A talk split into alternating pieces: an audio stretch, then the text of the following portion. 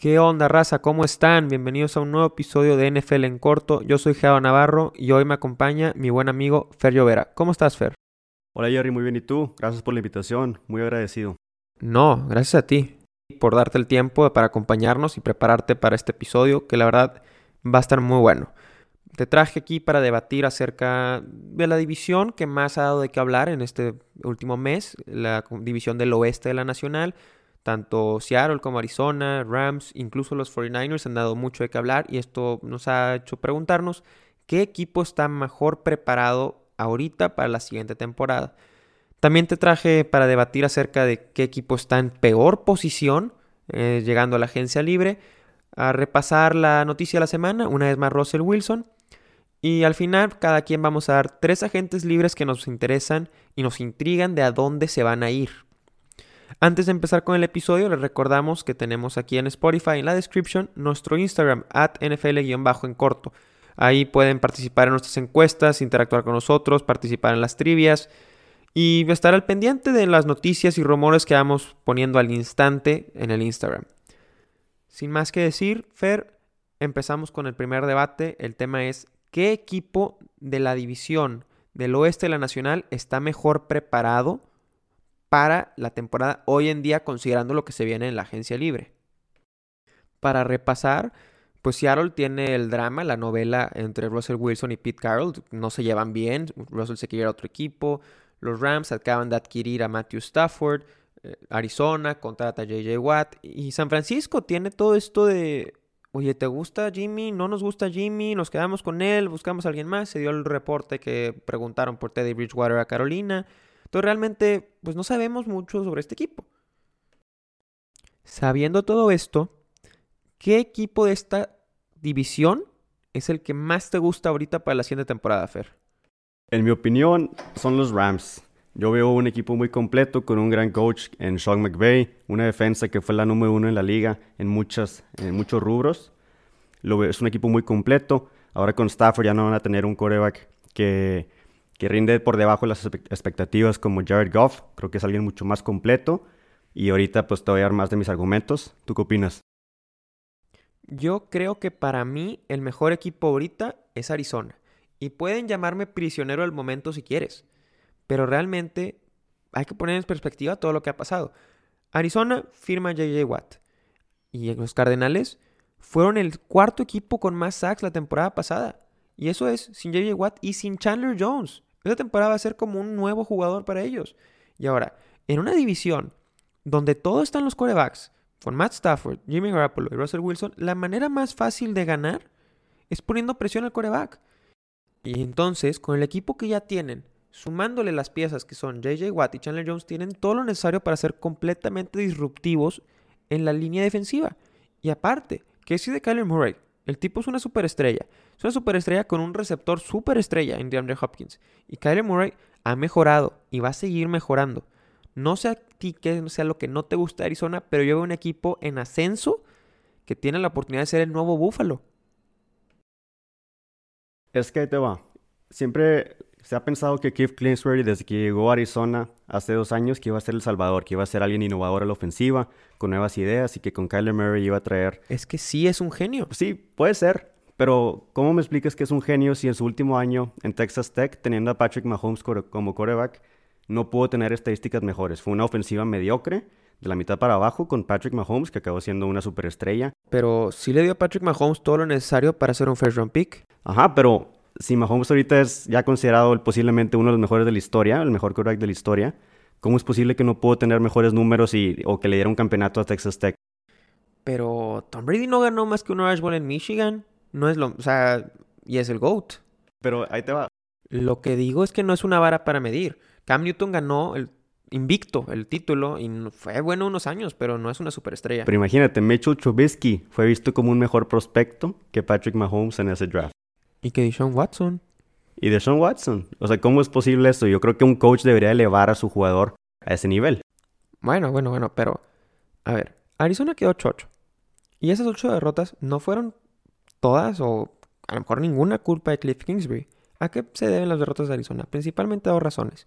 La primera razón, su defensiva secundaria no es muy buena. Fuera de Buda Baker, los demás jugadores son ok, tal vez. Drake Patrick no es el mejor corredor del mundo. Patrick Peterson ya no es lo que era antes, incluso se va a ir en agencia libre ya. Entonces, muchos de sus partidos eran shootouts, no podían parar las defensivas a la hora del, pase.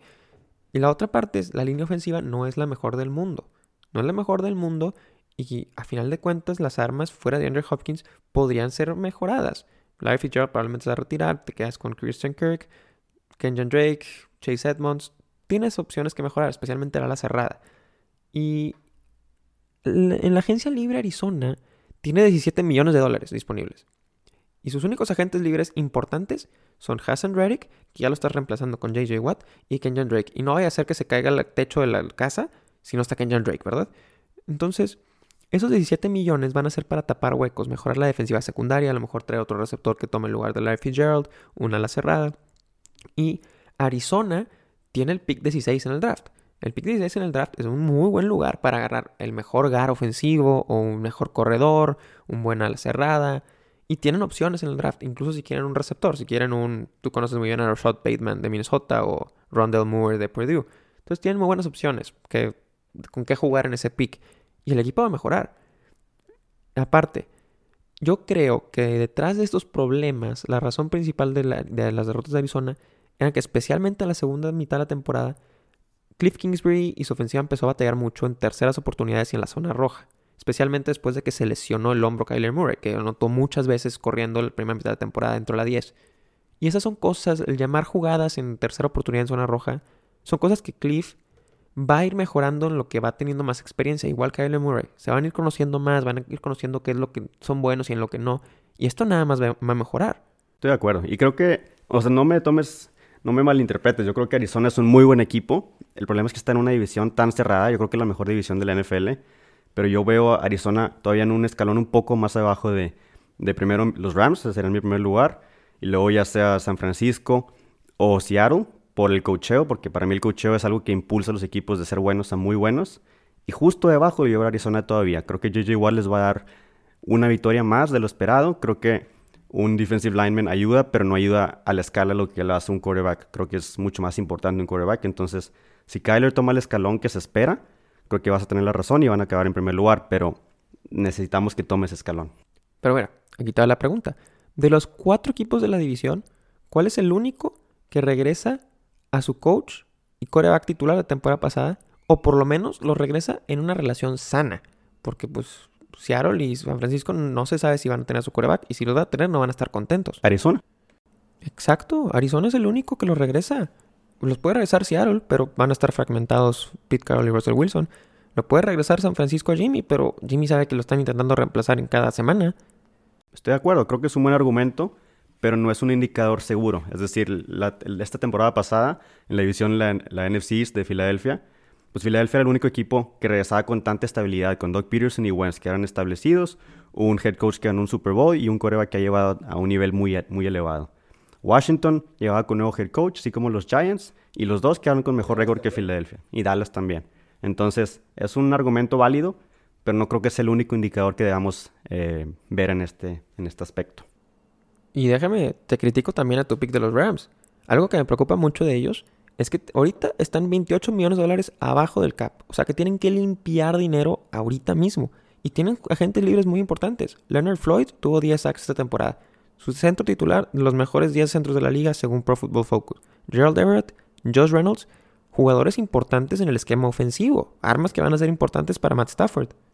Sí, ve lo que dices, pero... Ah, y tampoco tienen first round pick. Ajá, por eso yo hablo de esta temporada. No me preocupa. A largo plazo yo creo que Rams no está en buena posición. Pero en esta temporada, y acuérdate que el cap es muy manipulable de una manera muy fácil. O sea, tú puedes generar cap space para este año inmediato y pones en peligro tus años futuros, sí, estoy de acuerdo, pero si hablamos de este año, yo creo que van a hallar la manera de mantener el mejor equipo posible porque saben que su ventana se les va a cerrar de aquí a dos años si no ganan ahorita, porque Stafford va a ser más grande y, el equipo pues se vuelve caro y le tienes que pagar a Donald otra vez. Entonces, todo eso importa, pero para esta temporada yo creo que Rams está muy sólido y aparte otro argumento, contra, o sea, el against the spread, ya ves que cada, en cada partido determinan líneas. Y Rams fue el mejor equipo en ese aspecto de toda la NFC West 10 y 8 contra la línea, es decir, superaron expectativas 10 veces de 18. Ha sido el mejor de la, de la división, mejor que Seattle y que Arizona. Digo, recordemos que perdieron contra los Jets también. De acuerdo, pero eso mucho también es porque tenían a Jared Goff. ¿Tú crees que Stafford va a dejar que pierdan contra los Jets? Híjole, es que Matthew Stafford es un caso muy curioso, Fer. O sea, Matthew Stafford lleva como dos años en la liga y no sé todavía qué tipo de coreback es. Tal vez es porque, por estar en Detroit y siempre estar perdiendo o por las lesiones. Pero Matthew Stafford no me ha demostrado todavía ser un coreback capaz de llegar a un Super Bowl o capaz de liderar a un equipo así de talentoso. A lo mejor yo puedo estar muy equivocado y me va a callar la boca y ojalá lo haga, pero no sé todavía qué tipo de coreback es Matthew Stafford. Yo creo que en cuanto a talento no le pide nada a los mejores corebacks. Yo creo que tiene, puede hacer cualquier pase que quieras, la puede llegar a donde quieras, este, puede hacer no look passes como Mahomes, ya lo hemos visto. Entonces, no recibe la atención de Mahomes. Eso, eso sí. En cuanto a talento, no creo que le pida mucho a nadie. Nomás es de necesitaba un, un buen coach, alguien que lo va a jugar con estructura, que le dé pases fáciles como McVay le da a Jared Goff con puro pase corto para que los receptores eh, hagan yards after the catch y hagan, o sea, hagan lo suyo. O sea, McVay pone a los receptores solos en cada jugada. Imagínate a Stafford con receptores solos.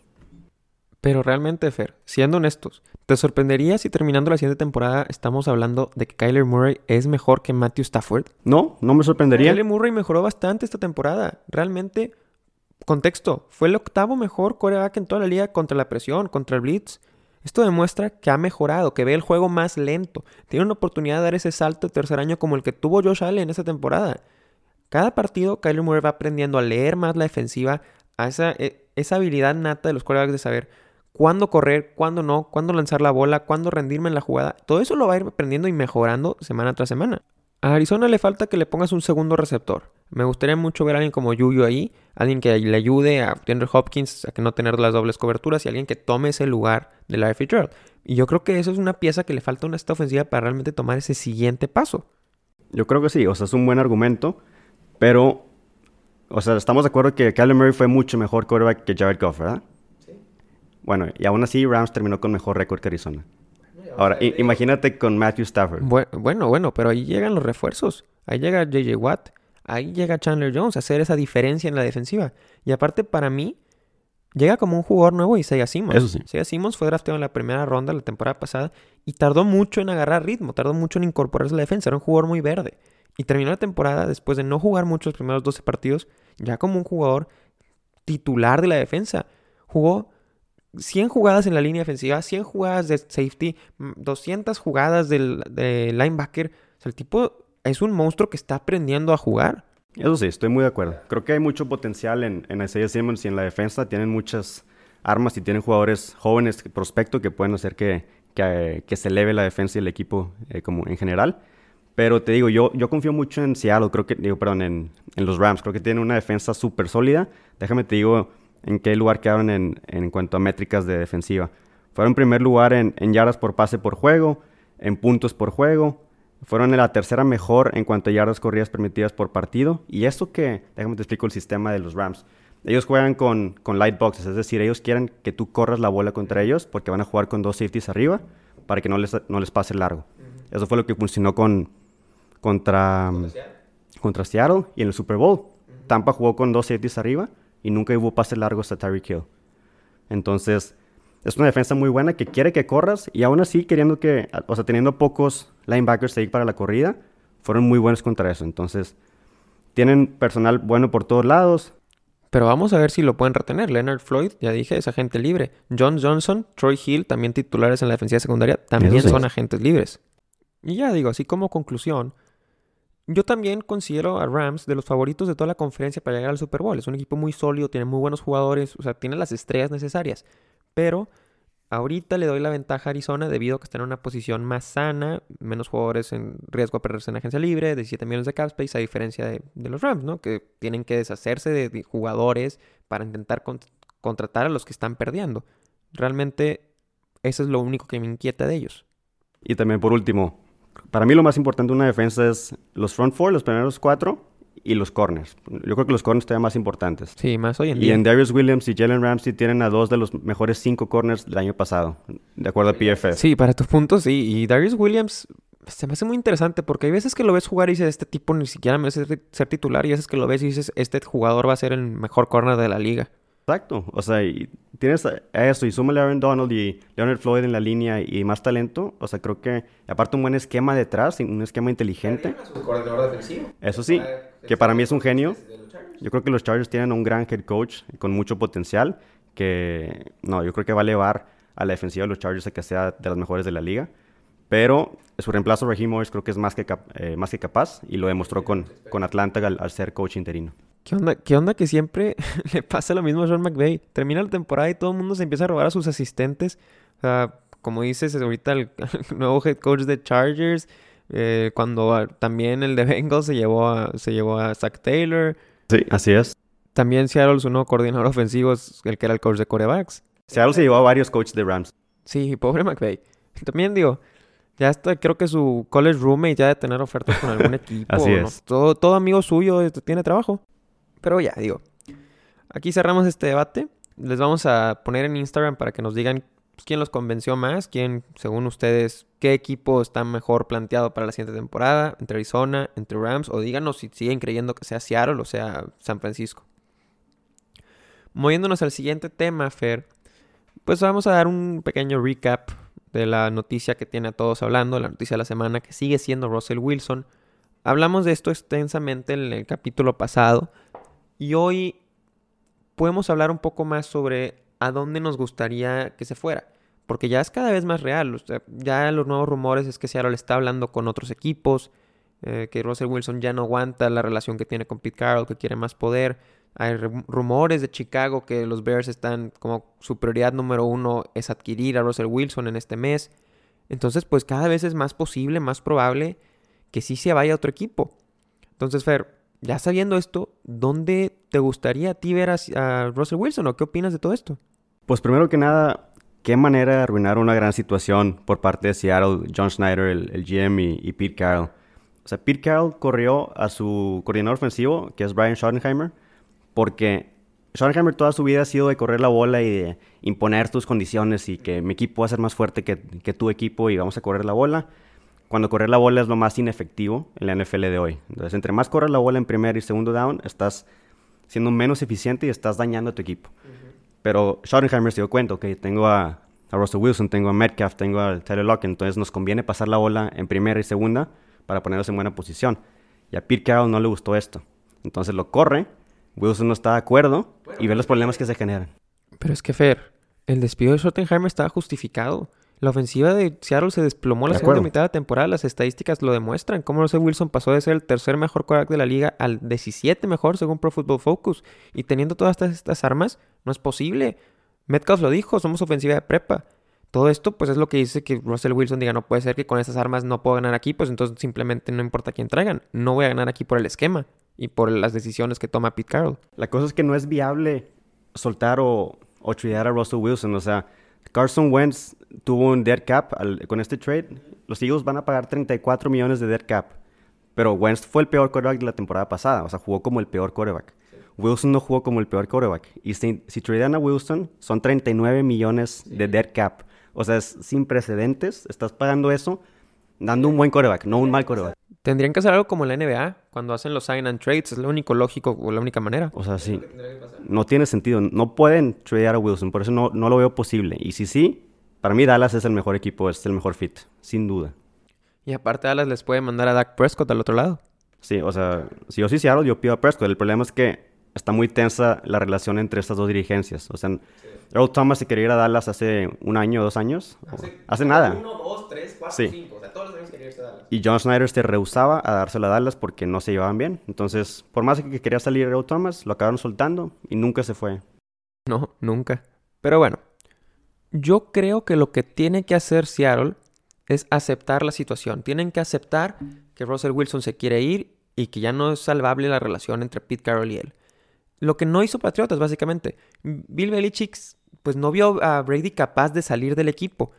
Y cuando realmente lo hizo, lo dejó sin nada. Y aquí estamos un año después y todavía no sabemos quién va a jugar coreback para ellos este año. Seattle tiene que evitar eso. Tiene que tomar el control de la situación y decirle a Russell, ok, te quieres ir, voy a dejar que te vayas, pero yo te digo a dónde te vas a ir. No voy a dejar que tú me mandes. Tú no me dices qué hacer. Entonces, ¿qué, ¿qué, sería el mejor lugar para Seattle? Primero que nada, tiene que ser en la conferencia americana. No lo pueden mandar a un equipo en la nacional y arriesgarse a jugar contra él cada dos años o en los playoffs. Es mandarlo a la americana. Y en la americana yo veo a dos equipos, Miami y Raiders. Pero Miami no está en la lista que puso Russell Wilson. Raiders sí. Entonces, se me hace una buena oportunidad, una situación ganar-ganar para los dos bandos. Te mando a la americana y vas a un equipo que dijiste que querías. Y Oakland, perdón, Las Vegas, representa una oportunidad muy buena para Russell Wilson. Es un head coach conocido por hacer sacar lo mejor de sus quarterbacks, una ofensiva muy amigable para ellos. Va a tener armas muy interesantes en Josh Jacobs, en Darren Waller. Henry Rocks tiene mucho potencial, una buena línea ofensiva. Y oye, ser la cara del nuevo equipo de Las Vegas no suena mal. A lo mejor eso también es lo que quiere Russell Wilson. Creo que es un buen fit. O sea, estoy de acuerdo contigo. Pero no puede, simplemente no pueden tradearlo. O sea, es, no, pueden llegar a eso jamás. Porque se van a retrasar cinco años. Ya tienen un quarterback franquicia elite.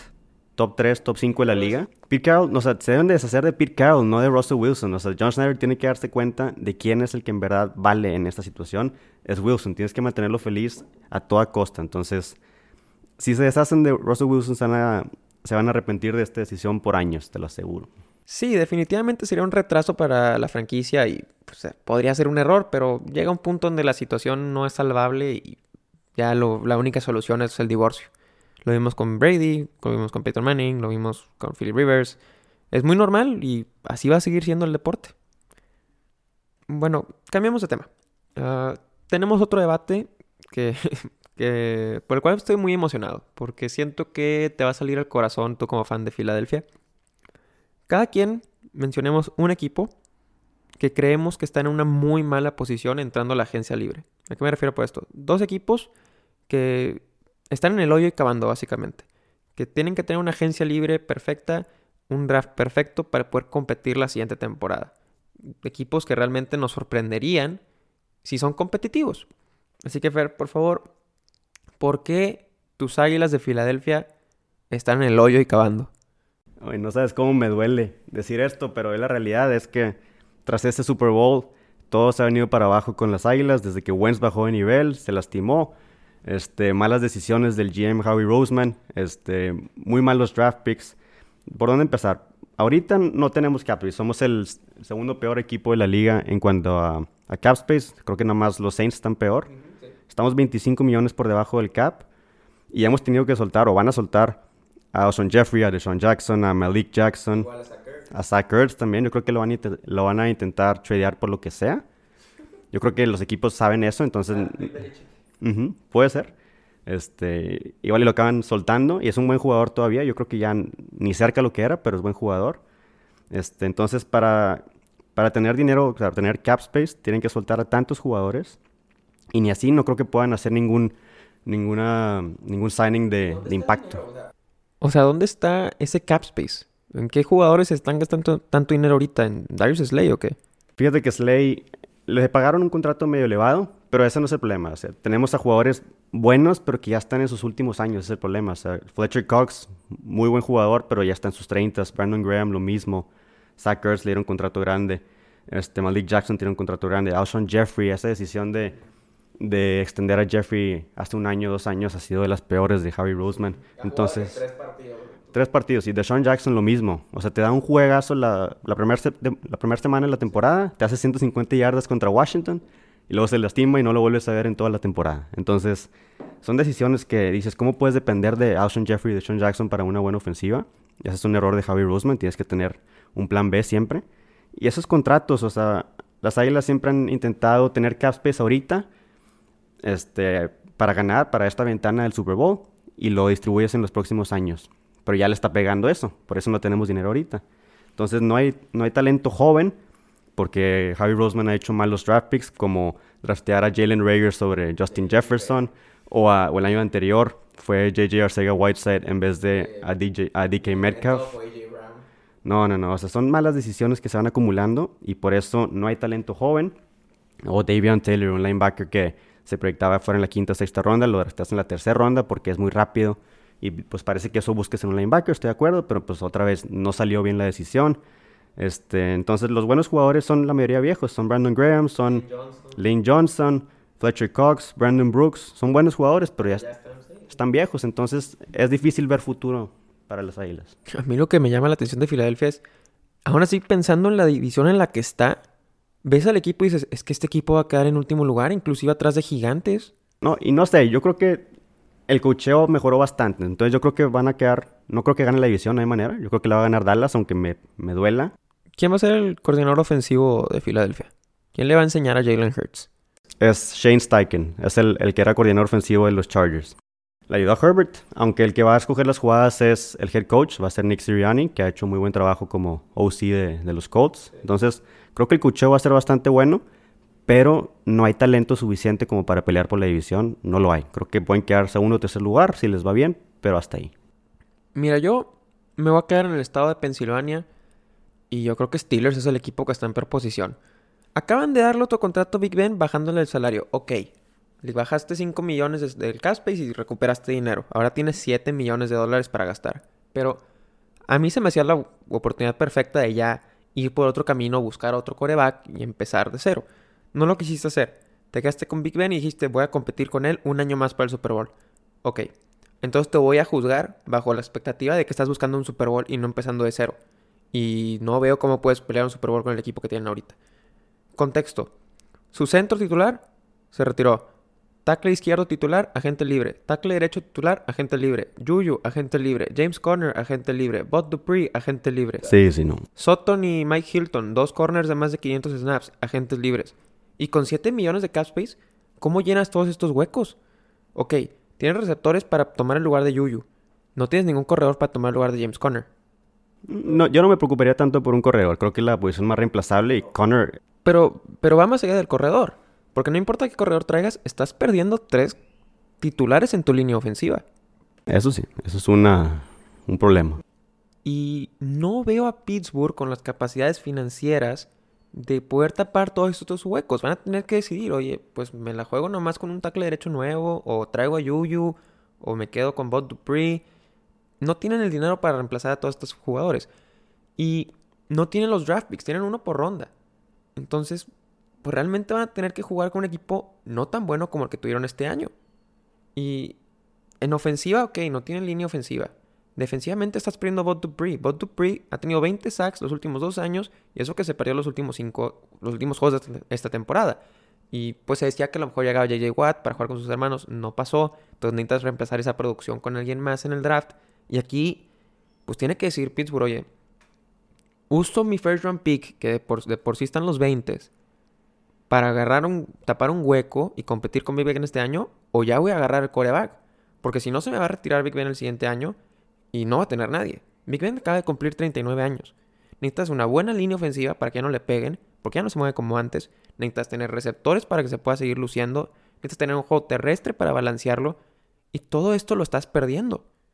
Yo creo que el problema está en el coreback. O sea, Big Ben lo van a traer de regreso por un buen número, creo que 14 o 19 millones, algo así. De 19 a 14. Sí, de 19 a 14, creo que es un buen, o sea, es un buen deal, no creo que no le veo problema con eso, pero sigue sin ser la solución.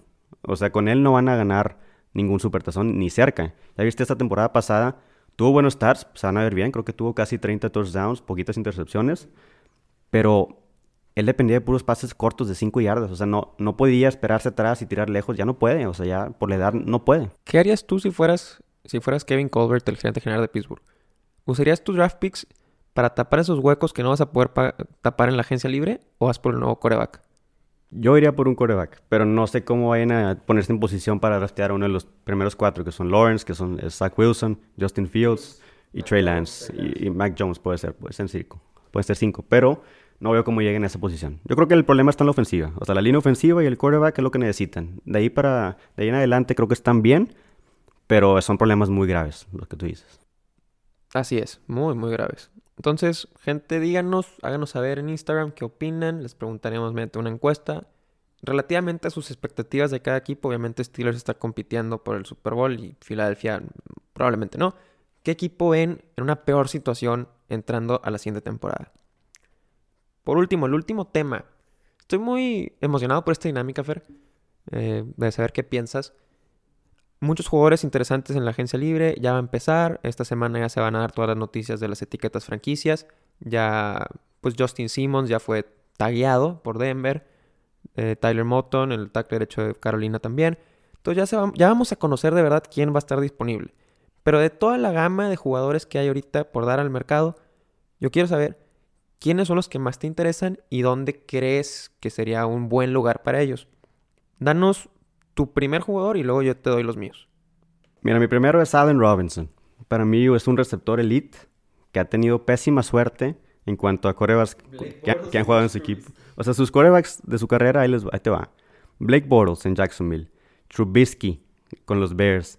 Súmale Char Henney y Chase Daniel, que son corebacks bancas que de repente jugaron y le echaron pases. Y Nick Foles. O sea, hazme el favor, esos han sido sus corebacks y ha hecho más de mil yardas casi siempre. Hace touchdown siempre, no te suelta un pase. Entonces, para mí es un jugadorazo. Y yo no veo cómo se queda en Chicago. O sea, no, si no le ponen la etiqueta franquicia, no se quedan en Chicago, eso es seguro. No hay manera. O sea, exacto, es la única manera en la que se quede. Y para mí, el fit perfecto es Indianapolis. O sea, Carson Wentz va ahí. Creo que Wentz es un buen quarterback que... Ajá, pierden a Hilton, pero Wentz es un quarterback que ha desarrollado malos hábitos en cuanto a los pies, o sea, a veces tira de malas posiciones, este, lo cual lleva a que haga overthrows, entonces para mí, Wentz sigue siendo un buen quarterback. No va a ser top 10, pero yo creo que puede llegar a ser top 15 con un buen coacheo en Indianapolis. Pero necesita un receptor 1. Y creo que Allen Robinson va a hacer eso. Indianapolis tiene 50 millones de cap space, entonces por ahí no es problema y no va a ser problema. Y creo que es un fit perfecto para lo que quiere Indianapolis, que es una buena ofensiva. Y para elevar el equipo que ya es bueno, con un quarterback normal como Rivers, superaron expectativas. Tiene muy buena defensiva, buen coacheo, entonces creo que es un buen fit. Sí, sí se me hace buen fit. Eh, Allen Robinson en Indianapolis. Yo, mi primer jugador es Aaron Jones. Es el que más me intriga porque al ser un corredor es muy difícil ponerle un valor. Siempre los equipos le van a ofrecer menos del que quiere debido a la expectativa de vida de la posición. Pero Aaron Jones viene de unos temporadones en Green Bay, viene a establecerse como uno de los mejores corredores de la liga. Y fuera de sus números, la manera en que cambió la ofensiva de Green Bay. Podría ser que solo él sea la razón por la que los números de Aaron Rodgers se han, se han inflado los últimos años su, mera presencia. Y entra a la agencia libre teniendo una de las mejores temporadas de su carrera, ha sido rankeado top 5 por Pro Football Focus los últimos años y sus números de recepción por atrapada están en el mismo vecindario que Barkley y, McCaffrey. Obviamente no tiene el mismo volumen que ellos, pero individualmente por recepción está por ahí. Y entra a la agencia libre promediando 5.2 yardas por corrida en su carrera. ¿Sabes quién terminó su carrera promediando 5.2 yardas por corrida? Jim Brown, el mejor corredor de la historia. Buenísimo. Y aquí Green Bay tiene que tomar la decisión. ¿Le pongo la etiqueta franquicia o no? Green Bay lleva 11 años sin usarla. No se acostumbra a obligar a sus jugadores a quedarse con, con esa herramienta. Se va a ir. Claro, probablemente sí se va a ir. Entonces la pregunta es, ¿a dónde se va? Porque tiene muy buena edad. Ah, y aparte, no mencionamos que Green Bay tiene a AJ Dillon. AJ Dillon fue agarrado en la segunda ronda del draft, corredor de Boston College, que se criticó, ¿por qué agarraste a AJ Dillon? Casi ni jugó hasta el final de temporada. Pero ese pick se puede justificar si dicen, ah, es que ya sabíamos que se iba a ir Aaron Jones. Así lo van a justificar. Entonces, ¿a dónde se va Aaron Jones? Yo creo que se va a Miami. ¿De acuerdo? Sí, yo creo que se va a Miami. Yo creo que Miami tiene el hueco. Jugó esta temporada con Matt Breda, Miles Gaskin, Salvon Ahmed de corredores. Entonces necesitan un, un, upgrade ahí. Quien sea que sea el coreback, sea Tua, sea Dishon Watson, lo que sea, va a agradecer tener un corredor como Aaron Jones que le quite la carga y ayude a una ofensiva que realmente él sería el mejor jugador de la ofensiva. A menos que traigan a un receptor que sea más superestrella o mejor jugador de lo que Aaron Jones es siendo corredor. Yo soy de la idea que nunca debes pagarle a los corredores porque por más bueno que sea, no te dan un impacto que te lleve a ganar supertazones o así. O sea, los corredores son reemplazables y lo hemos visto por años ya. Pero si le vas a pagar a uno, que sea alguien como Aaron Jones, que es muy bueno corriendo y que es muy bueno en el pase. Entonces, se me hace un muy buen jugador y creo que Miami pues le dio un contrato relativamente grande a Jordan Howard el año pasado. Entonces, lo cortaron, pero te indica que igual y sí van a gastar en un corredor bueno. Y creo que es un buen pick, es una buena idea. Ahora, ¿cuál es tu segundo jugador? Para mí el próximo es Juju Smith Schuster. Un receptor que para mí yo no lo buscaría en mi equipo. Porque para mí no es muy rápido, no te genera tanto. O sea, es manos seguras relativamente. Pero o sea, tu average depth of target, el ADOT, es una estadística muy relevante hoy en día, es 5.4. O sea, en, promedio, 5.4 yardas por cada target que recibe. O sea, es bajísimo. Lo comparas con Henry Rocks, que es 17.4. Es lo que te vale. O sea, la gente, los receptores que se van más profundo para pases largos o en, en, los intermedios de la cancha. Juju es estrictamente pases cortos. Y no veo como un equipo. Yo no quisiera que mi equipo pagara más de 14 millones o más de 10 millones por él. Yo no lo haría. Pero algún equipo lo va a hacer. Yuyu se me hace muy buen receptor de slot. Sé que no es el más rápido, pero es manos seguras, sabe leer defensivas y sería muy útil para un equipo que no tiene una línea ofensiva que le dé el tiempo a su coreback. De acuerdo, pero yo no pagaría mucho por un slot receiver, ¿de acuerdo? Pero alguien lo va a hacer. Y yo creo que los Jets y los Raiders son candidatos perfectos para, para corebacks que no son tan buenos. Si los Jets consiguen un, un coreback novato, creo que van a buscar a receptores, van a buscar ayudar a su coreback como deberían. Creo que Juju no es la mejor alternativa.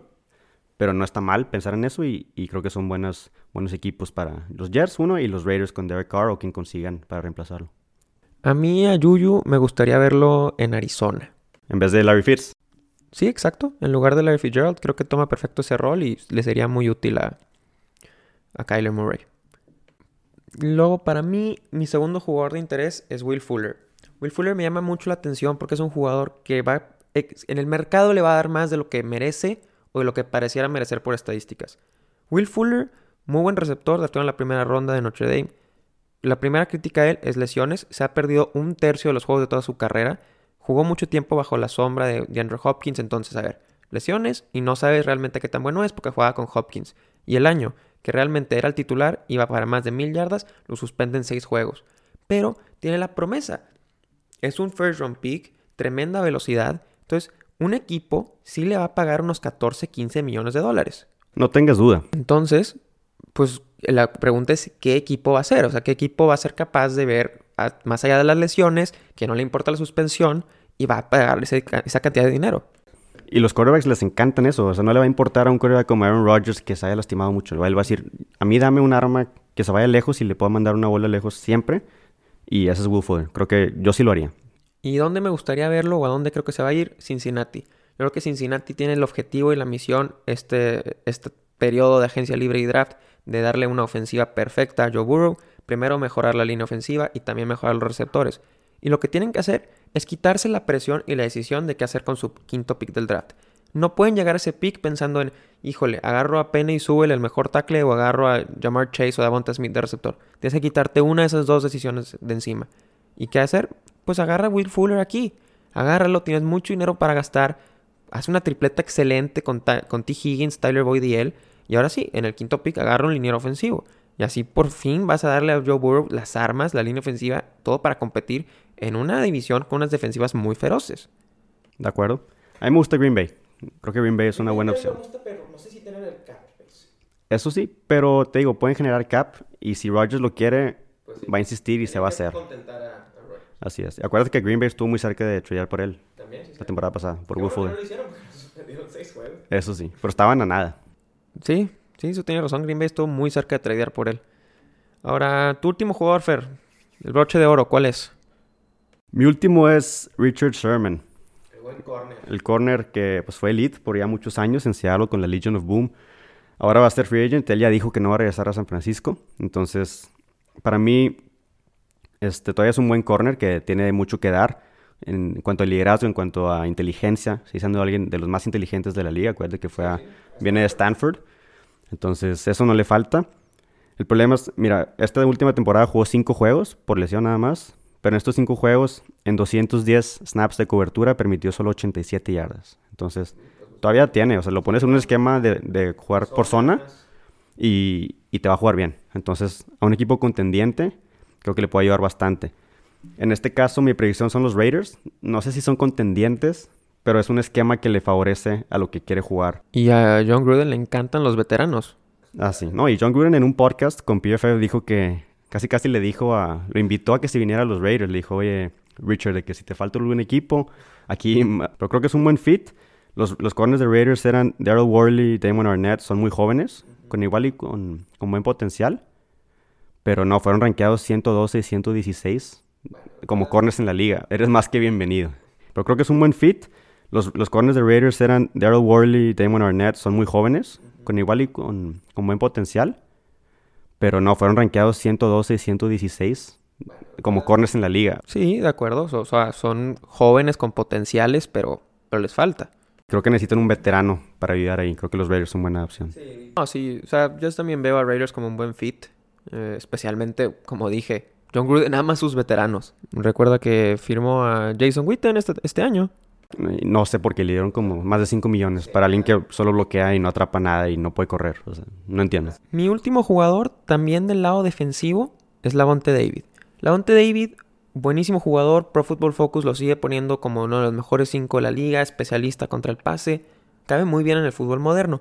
Y viene de ser factor importantísimo para que Tampa Bay ganara el Super Bowl. Pero ¿qué pasa ahora? Tampa Bay primero tiene que decidir si ponerle la etiqueta franquicia a Chris Godwin o a Shaq Barrett. Probablemente me imagino que va a ser Chris Godwin, pero aunque sea Shaq Barrett, si luego tienes que decidir entre firmar a largo plazo a uno de estos dos o a Lavonte David, lo más probable es que vayan por el otro jugador. Tiene muchísimo más valor un pass rusher como Shaq Barrett o un arma para Tom Brady como Chris Godwin que Lavonte David ya en sus 30. Ahora, probablemente se van a acercar con él y van a decir, oye Lavonte, firma con nosotros con descuento para que te quedes aquí en Tampa, eres nuestro líder, nos vas a ayudar a ganar más Super Bowls, te conviene quedarte aquí. Y así Lavonte David va a cumplir esa, pues va a caer en ese juego, no, no sé.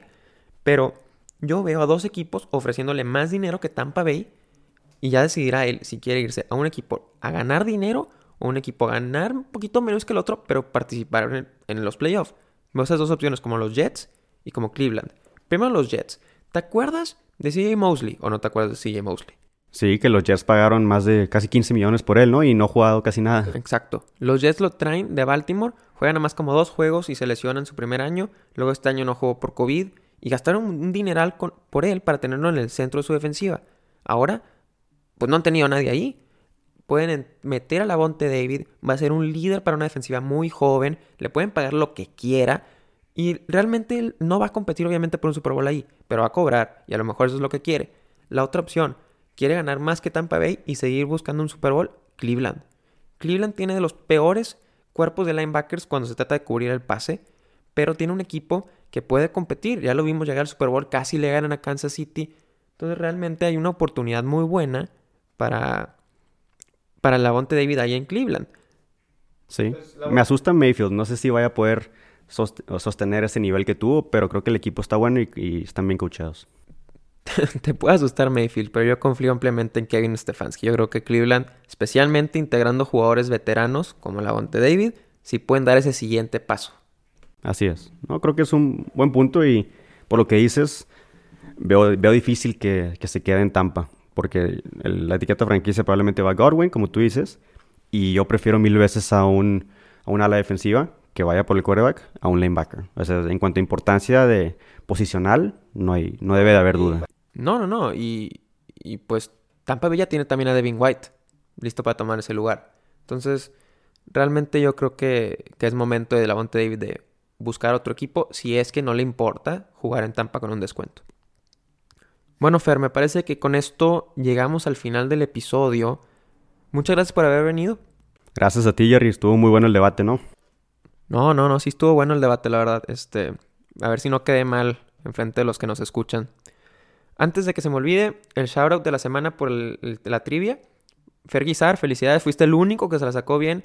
La semana pasada fueron cinco, incluyendo a ti, Fer, pero ahora nada más Guizar, que por cierto voy a ir a tu casa a que los tomes enfrente de mí, porque no puede ser que nadie se sacó ni cuatro bien y tú te sacaste las cinco. Necesito ver si eso es verdad. Estuvo muy difícil este o qué, Llovera.